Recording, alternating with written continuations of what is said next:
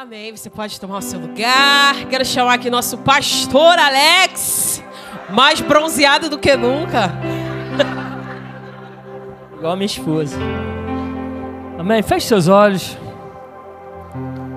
Vamos ministrar uma canção, Senhor. Ele é tudo que nós precisamos. E nós estamos aqui para adorá-lo nessa noite. Senhor, temos tanta fome de ti, temos tanta sede de ti,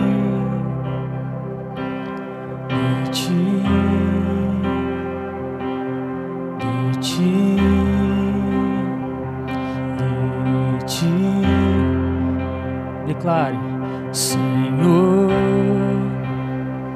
temos tanta fome de ti.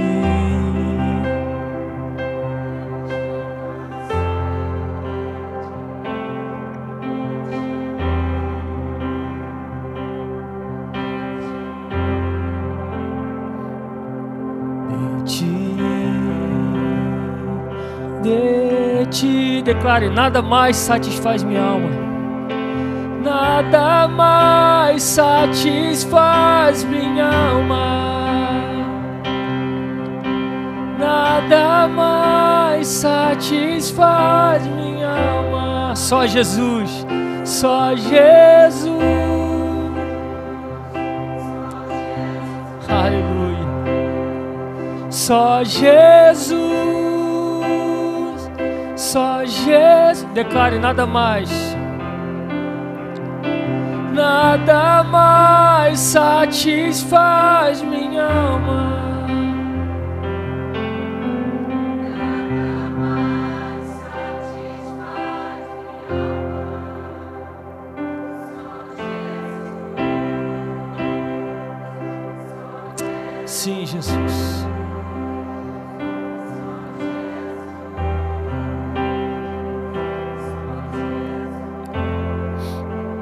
Sei quantos conhecem essa canção. É... Hoje a gente está voltando de férias, tiramos alguns dias de férias. E essa canção falou muito ao nosso coração nesse período. E como tudo fala, nas férias não é diferente. A gente está sempre ligado no Espírito. E o Espírito Santo falou ao meu coração acerca de duas coisas: uma natural e uma espiritual. A espiritual é que nesse período a gente visitou, não sei quantos já visitaram, Arraial do Cabo. Arraial do Cabo, simplesmente Arraial do Cabo. E tem uma praia lá, é, Pontal, é, Pontal da Atalaia, que você para chegar ou você pega uma, uma estradinha de barco, você tem que acordar 3 horas da manhã. A gente foi de carro, chegamos lá 6 horas da manhã, uma fila imensa de carro, faltavam uns 10 carros, ó, fechou. Você tem que chegar aqui 4 horas da manhã. Falei, tá amarrado. Estacionei o carro na cidade, pegamos um táxi, barco. E a gente foi de barco até a praia, minha esposa me agarrando assim com medo, aquelas ondinhas assim, né? cheio de medo. Mas a, a, vista ali no barco já é deslumbrante. A gente já vai vendo aquela, aquela paisagem ali na, no Pontal do Atalaia. Aí a gente chega lá, aquela areia branquinha, aquele mar tranquilo. Existe uma escadaria. Quem já foi lá no Pontal do Atalaia? Quem não foi lá ainda? Recomendo. Aí, a gente de viagem, já pega o nome dessas pessoas aí. Eu, a gente foi uma vez, não, não subimos, né? Tava cheio. Ficamos aonde? Na, por ali, no forno. Praia também é linda. Aí a gente chegou na praia e tem uma escadaria. Aí eu falei, vou lá tirar foto, porque minha esposa não gosta de foto. Só que assim, ela não queria subir. Eu subi e fui tirar foto. Peguei o celular dela, cheguei lá em cima, um visual lindo. As pessoas tirando foto. Assim. É, a escada é, é longa, mas pai tá on, pai subiu bem. Aí cheguei lá em cima, o pessoal tudo tirando foto. Aí quando você chega lá, é, é, só dá pra ver uma aberturazinha. é, a escadaria e lindo, lindo visual. Eu falei, vou mais lá para cima. Subi a escada toda, fui andando para lá, continuei na estrada. Ali começa a abrir, começa, você começa a ver do alto. Aí tirei fotos lindas, tirei foto panorâmica. Selfie não, é, selfie não. De, filmei. Aí eu continuei, fui indo mais longe, não tinha ninguém, eu tava descalço. Eu falei, meu Deus, fui despreparado. Só que eu fui com uma toquinha. Continuei andando, continuei indo. Cada vez que eu ia, mais deserto ficava e mais lindo ficava. E eu cheguei no lugar lá embaixo, quando eu voltei, eu falei, ah, tá vendo aquelas pedras lá? Foi lá que eu fui tirar foto. Coisa mais linda, fica cada vez mais lindo. E quando eu voltei, que eu desci as escadas, aquilo ali tava, parecia já, pô, gente, você precisa ir lá para ver. Eu falei com ela, você precisa, eu vou te levar lá um dia para você ver. Nisso tudo, o pai falou, tudo fala. Deus tem muito mais para nós e quanto mais a gente mergulha nele, mais maravilhosa fica a nossa vida com ele. A gente pode estar maravilhado com o que a gente tem, mas quanto mais a gente avança em Deus, mais Ele tem para nós e mais maravilhosa fica a nossa caminhada. Então muitas vezes a gente se contenta com muito pouco. E eu lá eu estava maravilhado com aquela vista. Aí quando eu cheguei em casa lá em Cabo Frio, a gente estava em Cabo Frio. Aí ela me mostrou um vídeo de um abençoado de parapente, de, de paramotor, filmando lá de cima. Me senti um lixo. falei, caraca. Falei assim, nossa, eu vi coisa. O, do paramotor ele me filmou de cima, assim, ó, aquela área toda. Falei, gente, tem mais. Quando a gente mergulha em Deus, tem mais. Isso é o espiritual e natural. o que Deus falou comigo natural? A gente nunca está satisfeito com o que Deus tem para nós. A gente sempre quer mais, sempre quer mais, sempre busca. Isso é bom, isso não é ruim. Mas a gente tem que estar satisfeito com o que Deus tem para nós hoje. Mas isso não impede da gente buscar mais. Sempre que a gente avança, tem mais para nós também. Na sua vida natural. Então, quanto mais você avança no estudo, na dedicação, Deus tem mais para sua vida. Amém? Mas isso não impede da gente celebrar hoje o que nós temos. Mas não podemos nos contentar com aquilo que Deus tem, porque Deus tem mais para nós. Deus tem mais para cada um de nós. Então eu quero agradecer aqui na nossa equipe pastoral maravilhosa, nossos líderes que cuidaram tão bem dessa casa. O pastor Caio esteve aqui, a pastora Maria semana passada, o pastor Rodrigo na outra.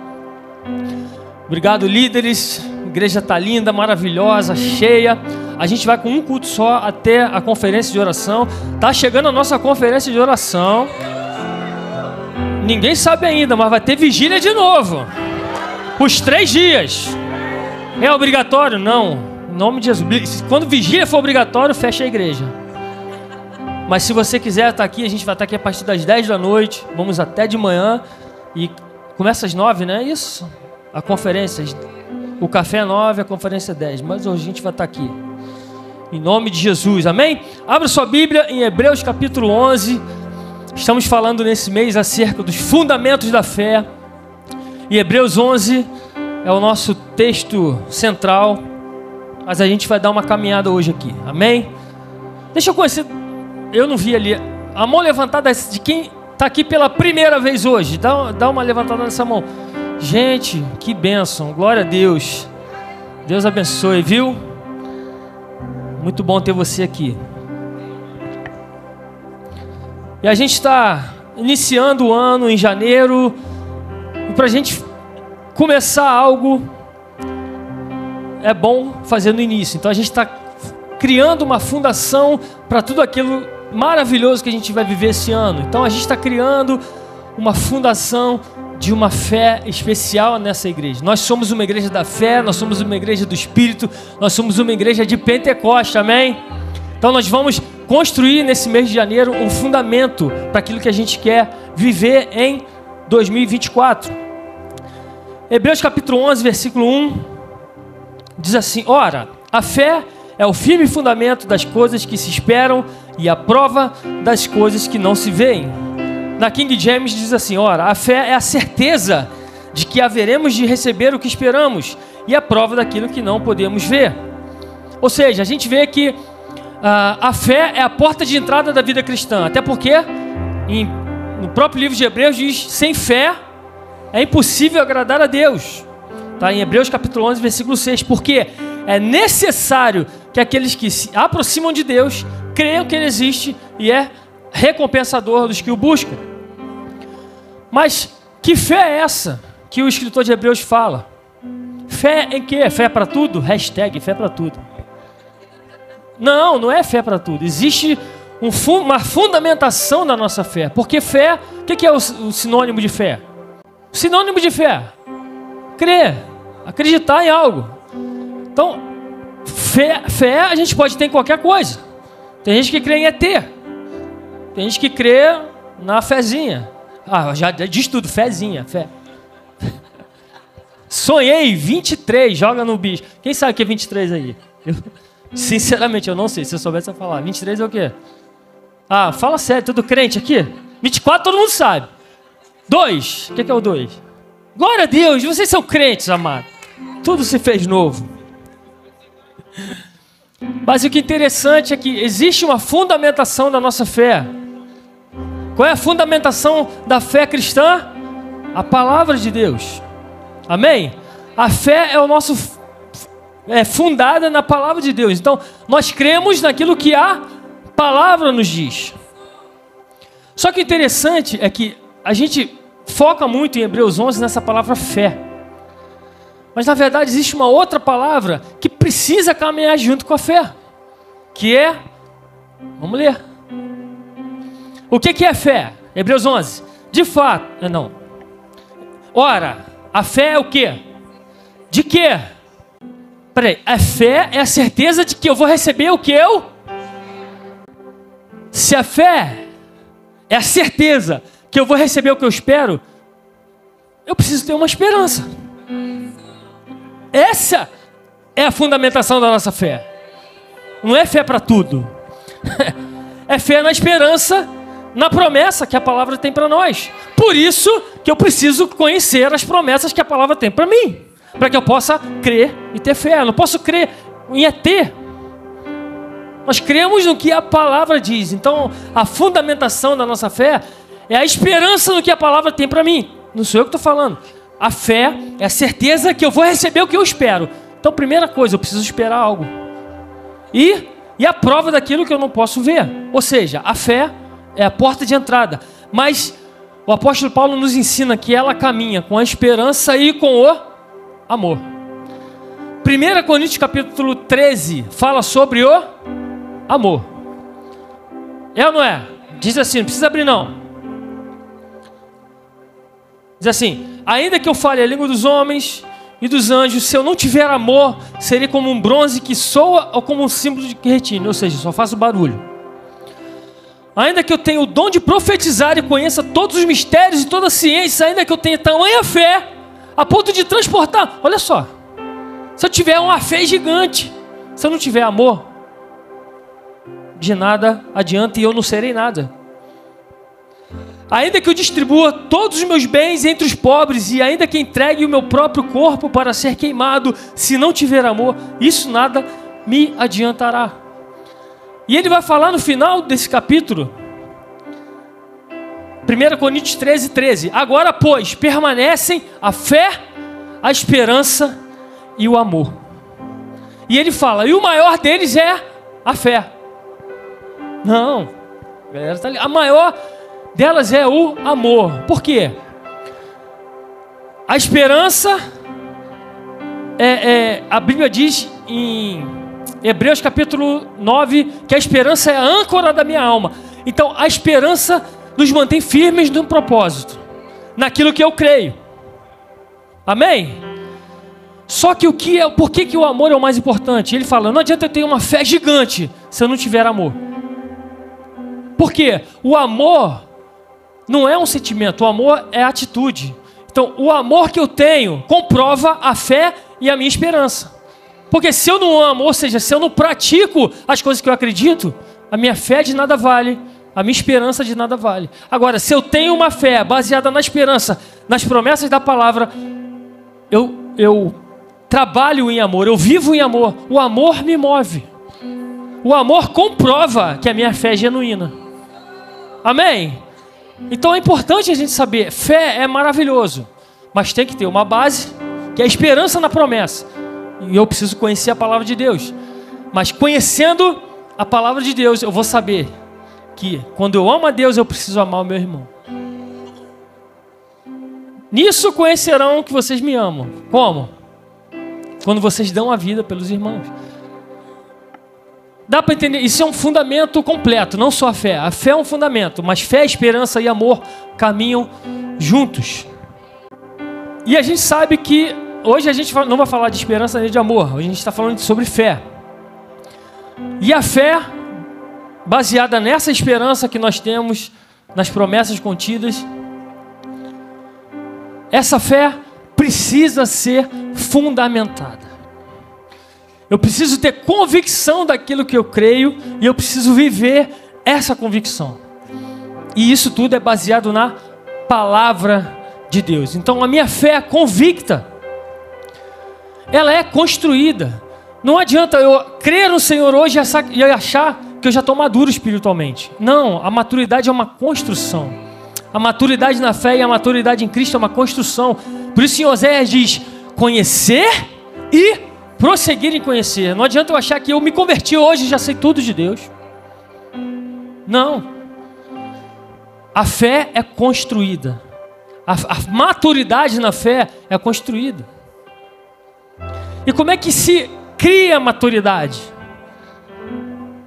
Vou dar dois exemplos aqui. De, de algo que começa a ser construído. A gente vê aí de vez em quando tapumes cobrindo um terreno baldio. Anos, meses, meses, meses, meses, fica lá coberto. Daqui a pouco, puf, surge um prédio. Aí fala, do nada surgiu um prédio. Não, não foi do nada. Durante meses e meses ficaram construindo a parte mais importante do prédio, que é a fundação. Porque aquela parte que passa do tapume é a aparência. Agora, se não tiver fundação, aquela aparência vai para o espaço num pequeno terremoto. O mais importante de uma construção é a sua fundação, é o seu fundamento. E muitas vezes, amado, as pessoas não vão reparar naquilo que você está vivendo. E é, entenda, os frutos só vêm depois de um enraizamento profundo. Não adianta a gente querer dar fruto sem raiz. Por quê? Primeira tempestade, pum, tu cai, morreu, já era. Abandona a igreja, abandona Jesus. Por quê? Não tem, não está fundamentado na palavra.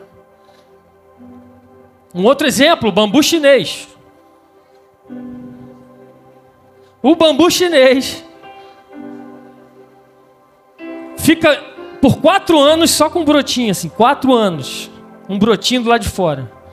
Mas nesses quatro anos, ó, tá crescendo para dentro, para baixo, criando raízes profundas. No quinto ano, puf, explode. É de uma hora para outra. Mais uma vez, não é de uma hora para outra. Existe um tempo de maturidade. E o bambu, ele pode crescer até 20. Google, mano, amado, é maravilhoso. Ele pode crescer até 20, mais de 20 metros. Quanto tem isso aqui? Oito? Não, aqui, no, até o forro. Se, seis? Dois, quatro, seis. Não, tem mais de três de mim aqui. Mas 20 e poucos metros, é muita coisa. Mas quem olha. Não é isso tudo, não? O quê? O bambu chinês? Ah, aqui, tá. Não, bambu chinês cresce 20 metros. Reclama com o Google. Aqui eu não sei não. Aqui, 6 metros aqui. Tá, imagina, 20 metros. Nossa, o bambu é gigante. Mano, ele está enraizado. Ele só cresce depois de 4 anos de enraizamento. E a pessoa aceita Jesus, mano, já quer. Não. Take it easy, my friend. Calma mergulha na palavra, conheça Jesus, continua conhecendo a Cristo, conhecendo as vontades de Deus para sua vida. Sendo aperfeiçoado, exatamente. Porque senão vem a tempestade. Quanto mais enraizado, pode vir tempestade que não adianta. Por isso que a gente fala muito, uma fé enraizada. É uma fé que pode vir qualquer problema que a gente não se move do lugar. A gente vê também o exemplo de Jesus. Jesus preparou 12 homens. Chamou os caras e falou: vai. Não. Ele chamou e falou: vem. Caminha comigo. Por três anos Jesus ensinou Jesus bufou, igual aquele meme de Jesus assim. Mas ensinou aqueles homens: Até quando estarei com você? Pessoas. Mas aqueles homens permaneceram. O próprio apóstolo Paulo tem um encontro com Jesus e ele passa três anos na Arábia aprendendo de Jesus, aprendendo com o Espírito Santo acerca de Jesus. Ele é um cara que sabia toda a Torá. Ele era mestre, mas ele falou: Eu vou me separar, eu quero saber quem é Jesus, eu quero conhecer quem é Jesus, eu quero conhecer esse que me encontrou. Então ele se retirou, ficou três anos na Arábia. Ele mesmo relata a história dele. Então é isso, mano. Enraizamento, fundamentação, e é isso que a gente está construindo para esse ano, não só para esse ano, para a nossa vida cristã, para a Igreja United e para cada um de nós. Voltando em Hebreus capítulo 11. Foi rápido, viu a introdução hoje? A gente não vai ler Hebreus capítulo 11. Por quê? Como é que começa Hebreus capítulo 11, versículo 1? Hã? Ora, ora. Quando ele fala ora, é porque tem algo antes. Abra sua Bíblia em Hebreus capítulo 10. Ele está explicando em Hebreus capítulo 11 o que ele falou em Hebreus capítulo 10. Quando ele termina Hebreus, e não existia capítulos na época.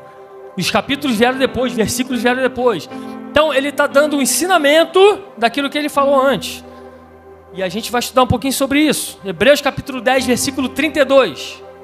Diz assim: Lembrem-se dos dias passados, quando depois que foram iluminados, vocês sustentaram grande luta e sofrimento.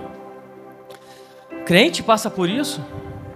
Em certos momentos, vocês foram transformados em espetáculo, tanto para serem insultados quanto para serem maltratados. Em outros, vocês se tornaram coparticipantes com aqueles que foram tratados assim. Olha a exortação do escritor de Hebreus para um povo que passou por dificuldade e ainda passava. Versículo 34. Porque vocês não apenas se compadeceram dos encarcerados, mas também aceitaram com alegria a expoliação dos seus bens, porque sabiam que tinham um patrimônio superior e durável. Portanto, um ensino para nós, portanto, não percam a confiança de vocês, porque ela tem grande recompensa. E aqui ele passa a trazer qual é a recompensa nessa perseverança. Versículo 36: Vocês precisam perseverar para que, havendo feito a vontade de Deus, alcancem a promessa. Porque ainda dentro de pouco tempo aquele que vem virá e não vai demorar. Mas o meu justo viverá pela e se retroceder dele, a minha alma não se agradará. Ou seja, ele está falando aqui, sem fé é impossível agradar a Deus. Retroceder na sua fé, você está regredindo naquilo que Deus tem para a sua vida. Nós, porém, não somos dos que retrocedem para a perdição, mas somos da fé para a preservação da alma. E olha o que, que o apóstolo Paulo fala em Gálatas capítulo 2, versículo 20: Fui crucificado com Cristo. Assim já não sou eu quem vive, mas Cristo vive em mim. Portanto, vivo neste corpo terreno pela fé. Eu vivo pela fé no Filho de Deus, que me amou e se entregou por mim. Sabe o que ele está falando aqui? Eu fui crucificado com Cristo. Já não sou eu que vivo, ou seja, eu estou morto. E morto tem vontade, amado. Se Cristo vive em mim, qual é a vontade que deve prevalecer na minha vida? É minha ou a dele? Eu estou morto, morto não tem vontade. Eu morri para as coisas desse mundo. O que tem que ser a minha vontade é a vontade de Deus. E Ele está sendo muito claro nessa na sua fé. Não sou eu que vivo mais. Eu estou morto. Eu morri para as coisas que eu, que, que eu desejo. Mas que o meu desejo for o desejo de Deus, e Deus tem desejos maravilhosos para a sua vida. Agrada-te do Senhor e Ele satisfará os desejos do seu coração. Por quê? Porque o desejo do seu coração vai ser o desejo dele. E os planos para Ele é de paz e não de mal, de, de te prosperar. Então, quando você coloca a sua fé em Cristo, quando você vive por Ele, quando você vive pela fé naquele que ressuscitou dos mortos, quando você vive pela fé, mais uma vez, uma fé baseada na palavra de Deus, uma fé que te comprou com preço de sangue, que te limpou de todos os pecados. Quando nós vivemos por essa fé, eu posso saber e ter convicção que as vontades do Senhor serão as minhas vontades. E a vontade do Senhor para nós, ela é boa, perfeita e agradável. Mas a gente acabou de ver nesse capítulo que ele está falando para um povo que vivia lutas e perseguições das mais terríveis que a gente nem tem noção. Mas apesar dessas lutas, o que, que ele falava? Persevera, porque há uma promessa para nós. E quando a gente fala de perseverança, de continuar, avança, não para, amado, isso só é falado quando a gente precisa ouvir uma palavra de ânimo para uma coisa ruim que eu estou vivendo, ou perseguições. Ninguém precisa falar assim, pô, persevera em comer McDonald's. Não, é persevera em ir para academia. persevera em comer batata frita e sorvete. Não precisa, mano. Precisa. É, é, para de tomar refrigerante. Persevera em tomar refrigerante. Perse... Isso é fácil. Ó, persevera em viajar para Cabo Frio. não, não precisa. Quando a gente fala de continua, persevera, amado, porque está havendo perseguição, está havendo dificuldade. E a Bíblia não floreia a vida cristã. Nós vamos passar por dificuldades. Mas o que nos move não é a minha vontade, não, é a vontade de Deus para a minha vida. E é saber que nessa vida não é a minha esperança, a minha esperança no futuro que está por vir. Mas para isso eu preciso ter fé. Para isso eu preciso ter perseverança naquilo que eu acredito. Por isso, tantas vezes a gente ouve falar de perseverança na Bíblia, principalmente o apóstolo Paulo falando: persevera, não desiste. Eles estavam sofrendo perseguição até a morte. Ele fala de bens espoliados, estavam levando as coisas dele. Persevera. Existe uma esperança proposta para nós no céu. Hebreus 10, 36 diz assim: Vocês precisam perseverar para que, havendo feito a vontade de Deus, alcance a promessa. Ou seja, a construção de uma fé sólida e madura passa pela constância e perseverança. Vou repetir. A construção de uma fé sólida e madura precisa passar pela nossa constância e perseverança. Mais uma vez, muitas vezes essa é a nossa realidade. De repente, hoje, essa é a sua realidade. Eu não sei como você entrou por essas portas, eu não sei como você atravessou o ano de 2024 e está vivendo nesse ano agora. De repente, ah, tudo vai melhorar em 2024 e está a mesma coisa. De repente, o seu casamento está assim, você está desempregado. Seus filhos ainda não se converteram, seu marido não se converteu, seus filhos, seus parentes. De repente, uma perseguição no trabalho. Você não está vendo essa mudança. E a Bíblia está cheia de palavras que te fazem perseverar e ser constante. Porque a gente não vive pela realidade que estamos passando, a gente vive pela fé no Filho de Deus. Porque essa realidade nós cremos que ela vai passar. Nós não nos movemos pela realidade natural, mas pela realidade espiritual que está diante de nós, a palavra de Deus, as promessas contidas na palavra de Deus. Então tire os olhos do, do que é natural, dessa realidade muitas vezes que te faz parar. Muitas vezes os problemas nos esfriam diante de Deus. Parece que não sentimos a Sua presença em nossa vida. Engraçado que a gente cantou isso aqui. Sentimos Tua glória nesse. E você está assim, não estou sentindo nada. Eu não estou vendo nada. Parece que Deus parou de falar com você. Você não tem força de orar, não tem força de ler a Bíblia. E deixa eu te falar, hoje Deus me mandou trazer essa palavra para você. De repente não é para todo mundo. Mas eu tenho convicção que o Espírito Santo está falando com algumas pessoas aqui, ou muitas pessoas. Você não tem sentido, não tem visto de repente, a mão de Deus na sua vida. E essa pode ser uma realidade natural para você hoje. Mas isso não quer dizer que Ele não está fazendo ou trabalhando. Quando Jesus fala assim, ó, onde dois ou três estiverem reunidos no seu nome, ali eu estarei no meio deles. Tem quantos aqui? Tem mais de dois ou três. Então você pode nem estar tá sentindo, mas deixa eu te falar, Ele está aqui, porque a palavra dele não mente. Ele não mente. Isso é uma promessa dele. Se ele está aqui, amado, é hora de pedir e se levantar. O Espírito Santo me trouxe aqui nessa noite para uma palavra profética na sua vida. Se levanta, não olhe para a realidade. O que move o coração de Deus, deixa eu te falar, não são as suas emoções, é a sua fé.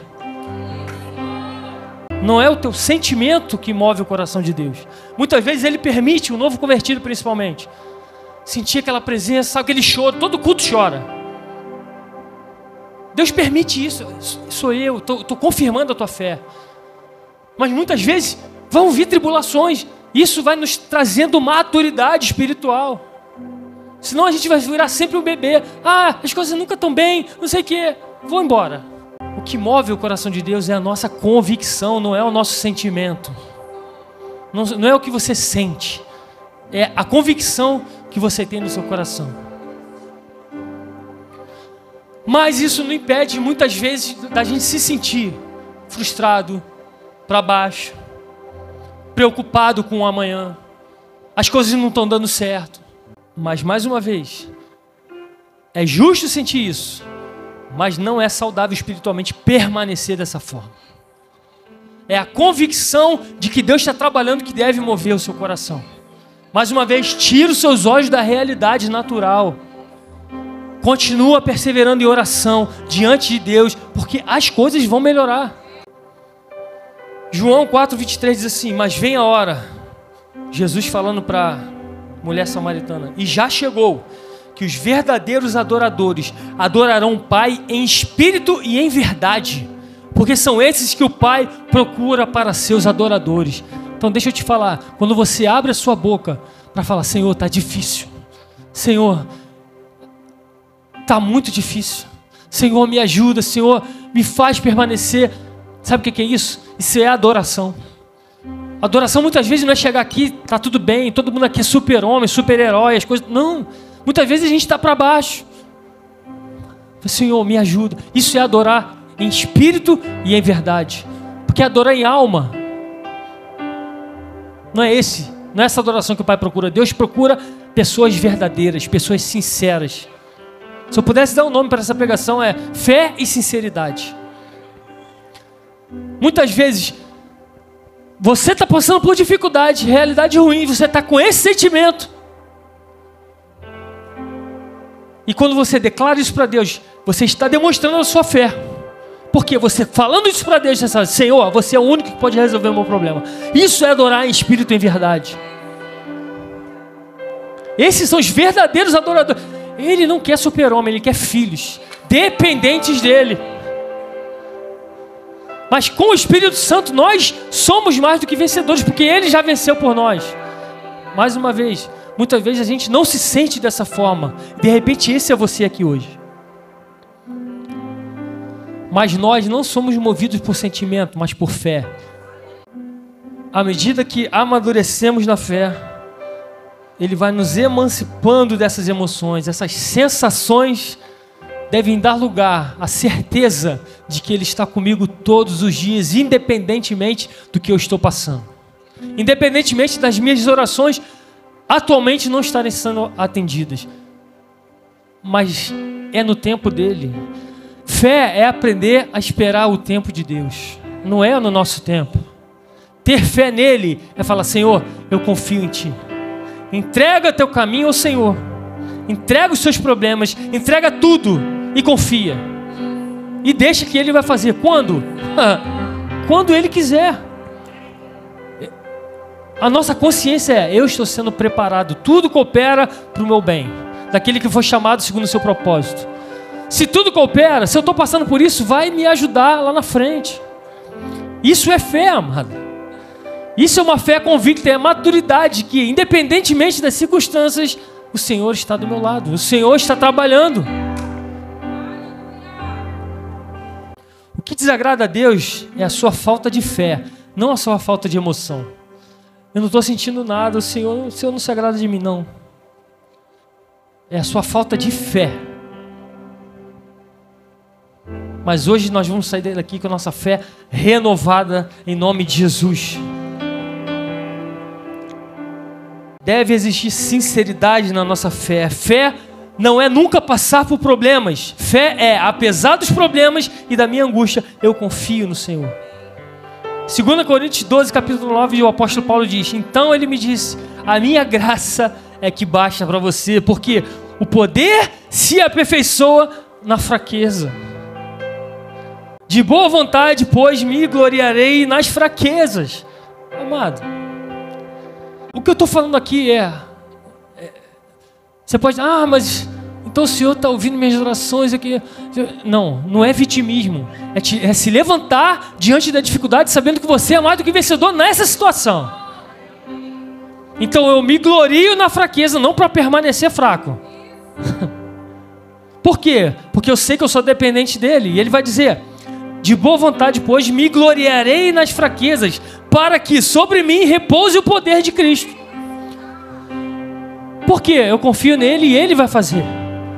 E ele continua: Por isso sinto prazer nas fraquezas, nos insultos, nas privações, nas perseguições, nas angústias, por amor de Cristo. Porque quando sou fraco, aí que eu sou forte. Por quê? Porque eu não dependo das minhas forças, mas dependo do poder de Deus na minha vida. Porque muitas vezes está tudo bem, eu estou lá na praia, andando de lancha. Eu não preciso de Deus. Eu sou forte. Eu sou mais do que vencedor nas minhas forças.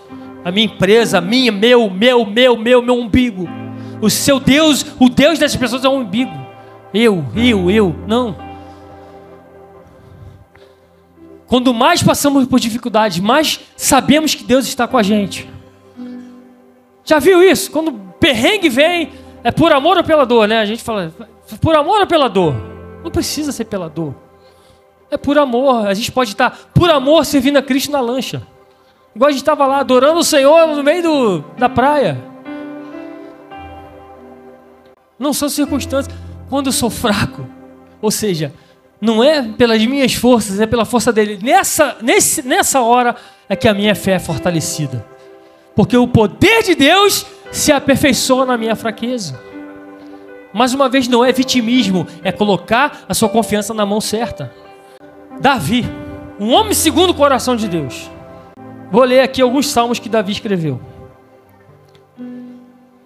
Sal, não vou nem falar o salmo. Tem compaixão de mim, Senhor, porque eu me sinto debilitado. Sara-me, Senhor, porque meus ossos estão abalados. Também a minha alma está profundamente perturbada, mas tu, Senhor, até quando? Eu estou cansado de tanto gemer. Todas as noites faço nadar no meu leito de minhas lágrimas o alago. De tristeza os meus olhos se consomem, envelhecem por causa de todos os meus adversários. Um homem segundo o coração de Deus? Estou aflito e muito quebrantado. Dou gemidos por causa do desassossego do meu coração. Na tua presença, Senhor, estão os meus desejos todos e a minha ansiedade não, é te, não te é oculta. O meu coração bate acelerado, faltam-me forças e a luz dos meus olhos até essa me deixou. Os meus amigos e companheiros afastaram-se da minha desgraça e os meus parentes ficaram de longe. Outro salmo: Dentro de mim esmorece o meu espírito e o coração está aflito. Lembro-me nos dias e outrora penso em todos os seus feitos e medito nas, suas, nas obras de suas mãos. A ti levanto as mãos, a minha alma anseia por ti como a terra sedenta. Sabe o que é isso? São orações de uma pessoa sincera diante de Deus, que estava passando por dificuldades. Só que o ponto é, Davi agradava o Senhor em tudo, porque ele era sincero diante de Deus, e são esses adoradores que Deus procura. Só que em todos esses salmos, no final, Davi rende graças ao Senhor. E ele fala: O Senhor ouviu a minha súplica, o Senhor acolhe a minha oração, pois em ti, Senhor, espero, tu me responderás, Senhor, Deus meu. Busquei ao Senhor e ele me respondeu, livrou-me de todos os meus temores. Em qualquer tempo que eu temer, confiarei em ti. Uns confiam em carros, outros em cavalos, mas nós confiamos no nome do Senhor nosso Deus. Era um homem que tinha sinceridade no coração, mas também tinha confiança naquele que podia mudar aquela situação. E de repente esse é você aqui nessa noite. Você, como eu falei, você virou ano, você não tem visto as mudanças acontecendo, de repente você nem consegue fazer essas orações que Davi fez. Porque você não consegue ter forças para chegar até Deus. Sabe por quê? Isso é falta de fé? Não. Isso é falta de esperança. Como a gente leu aqui.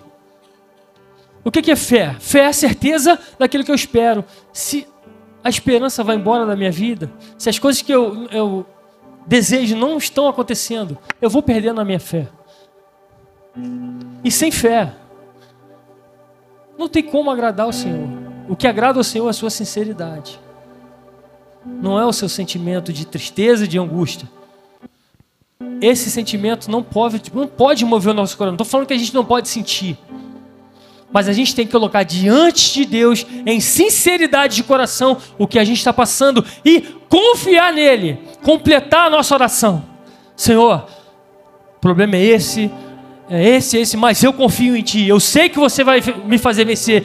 Uns confiam em carros, outros em cavalos, mas nós faremos menção do nome do Senhor. Isso que eu li aqui não foi um salmo só, são vários salmos. E todos essas, esses outros salmos é a finalização de um pedido de alguém que estava angustiado. E ele fala: O meu coração estava cheio de amargura e eu fiquei revoltado. Eu não podia compreender, ó Deus, era como um animal sem entendimento. Sabe o que ele está falando? Quando a gente não coloca a nossa vida diante de Deus, a gente perde a noção de onde a gente está. A gente perde a noção de quem é o único que pode me fazer sair dessa situação. É Ele que nos dá o entendimento de que eu sou mais do que vencedor. É o Espírito Santo em nós que declara. Não são as circunstâncias ou a falta de, de sentir a presença de. Não, Ele comanda a sua vida se você orar e declarar: Senhor, independente das circunstâncias, Estou passando por isso, mas a minha fé está nas Suas mãos. A minha confiança está em Ti.